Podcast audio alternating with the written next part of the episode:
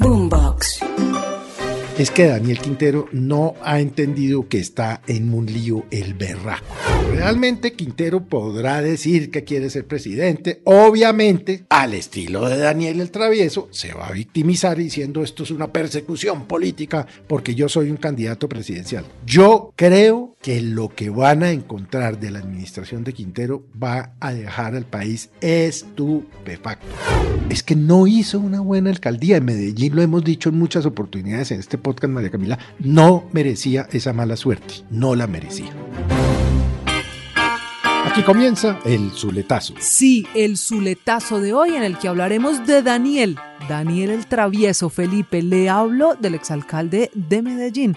Daniel Quintero Calle, el hombre que ha tenido que lidiar otras batallas producto de las investigaciones por corrupción, la más reciente, una sin ningún tipo de antecedente en Medellín o en ninguna de las grandes ciudades de Colombia. El Consejo aplicó moción de censura, es decir, declaró insubsistente, sacó del cargo a un secretario de despacho, nada más y nada menos que el secretario privado Juan David Duque, el hombre que estaba al frente de las cosas más importantes del alcalde, uno de sus funcionarios más cercanos, que no solo no fue, no atendió debates a los que lo citaron en el Consejo, sino que no ha podido explicar el manejo de lo que se llama la caja menor. Eso que al estilo de los paisas Felipe dicen la menuda de la alcaldía de Medellín, la platica que se gastaron en restaurantes, aguacates y flores. La verdad es que las irregularidades básicamente se han cometido de acuerdo con lo que ha trascendido por investigaciones de la Contraloría. Es que no solo se hacían dar los viáticos,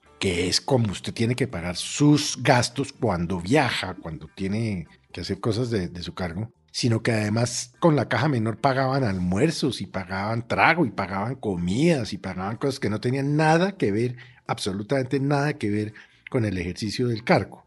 Y obviamente, pues quien manejaba esta caja menor, pues es el secretario privado que, como bien usted lo dice, María Camila, no tiene antecedente que en una moción de censura en un consejo de una ciudad tan grande como Medellín hayan tumbado a un funcionario por supuestos actos de corrupción. Y digo supuestos porque el señor pues no ha sido condenado, ya se está victimizando a lo Daniel Quintero, que va a la Comisión Interamericana de Derechos Humanos, a lo Daniel Quintero, que van a presentar tutela, a lo Daniel Quintero. Lo cierto es que Daniel Quintero no ha entendido que está en un lío el berraco.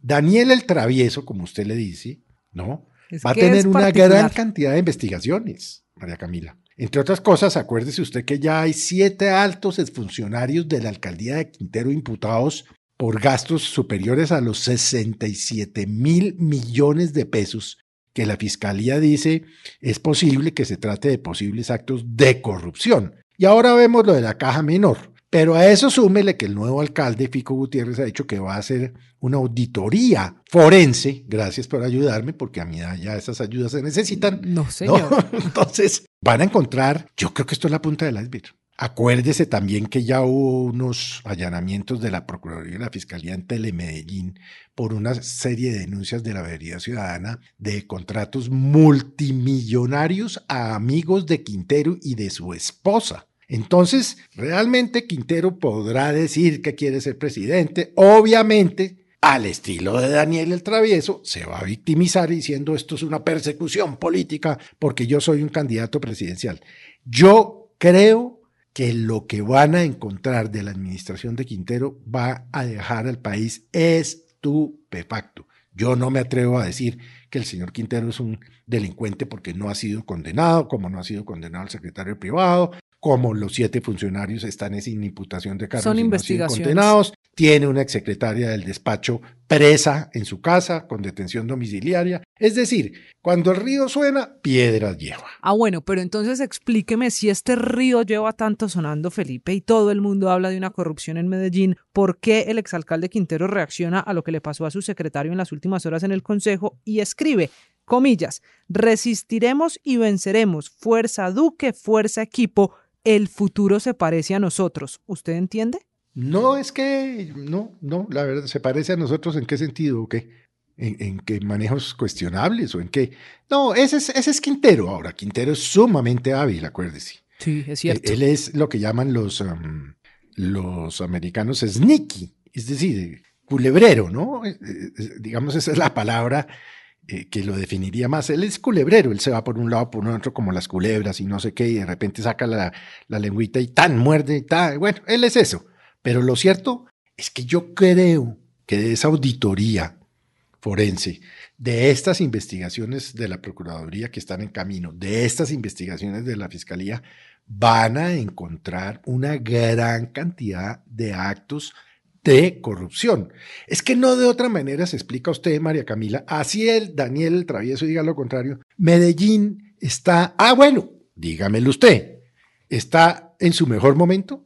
No, no, eso no, eso no se puede negar, no se puede desconocer. Allí hay no solo problemas con denuncias, sino en el día a día, en la vida de la gente, el asunto de las basuras, el asunto de los jardines, la alimentación de los niños y el programa Buen Comienzo. Claro que hay allí unas situaciones que no se pueden esconder ni negar en las que la ciudad retrocedió. Ahora, Felipe, Dice el exalcalde y dice incluso el doctor Duque, declarado insubsistente, que es que esto es una persecución del ficouribismo, pero en la votación son 15 concejales contra cero votos eh, en esta moción de censura, en los que aparecen incluso concejales como Natalie Vélez, que durante todo el gobierno apoyaron a Quintero y ahora se están intentando desligar del quinterismo. Ese discurso del ficouribismo, eso no encaja en todo.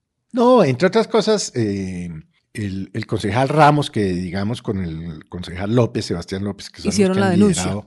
Eh, los que han puesto las denuncias y han liderado, digamos, este proceso de depuramiento en la ciudad de Medellín. Entonces dicen, es que el señor Ramos es hijo de un tipo condenado por paramilitarismo. ¿Y de dónde acá uno hereda los delitos de sus padres? ¿De dónde acá los delitos no son personales? Esa no es una manera de descalificar a una persona, María Camila. Esas son las bajezas de Quintero, que acuérdese usted cuando las protestas salió allá como una reina de belleza en la alpujarra arriba, haciendo unas muecas como de victoria, como no sé qué, y ta, ta, ta. ¿Se acuerda usted de esa, de esa imagen aferentosa? Sí, claro. Bueno, eso le costó la derrota. Este señor no sacó 100 mil votos con su, con su bobancio, este candidato Peggy. No lo sacó, ¿no? Tuvo una derrota, pero enorme. Y de verdad, todavía cree que, que, es persecución. No, es que no hizo una buena alcaldía. En Medellín lo hemos dicho en muchas oportunidades en este podcast, María Camila, no merecía esa mala suerte. No la merecía. Este es el Zuletazo. Boombox.